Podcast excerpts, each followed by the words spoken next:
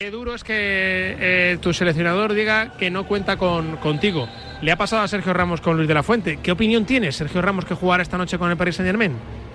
Bueno, eh, lo que me sorprende es el cambio de opinión eh, sin haber eh, dado incluso la oportunidad. Es decir, entras, dices que cuentas con todos, que no importa la edad y, y bueno, luego meses después no, no es esta la realidad.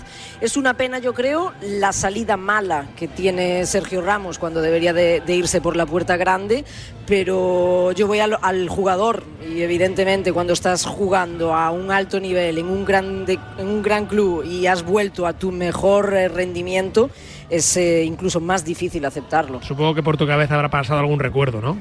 Eh, sí, evidentemente han pasado recuerdos. Eh, imagino que la situación es distinta, pero, pero bueno, eh, evidentemente yo soy jugadora y, siempre el primer, eh, el primer pensamiento es siempre hacia el jugador, hacia, hacia su sentimiento y todos los sacrificios que seguramente en los últimos meses ha hecho Sergio Ramos para volver a su gran nivel y que ahora pues sabes que no va a tener recompensa, al menos a nivel internacional.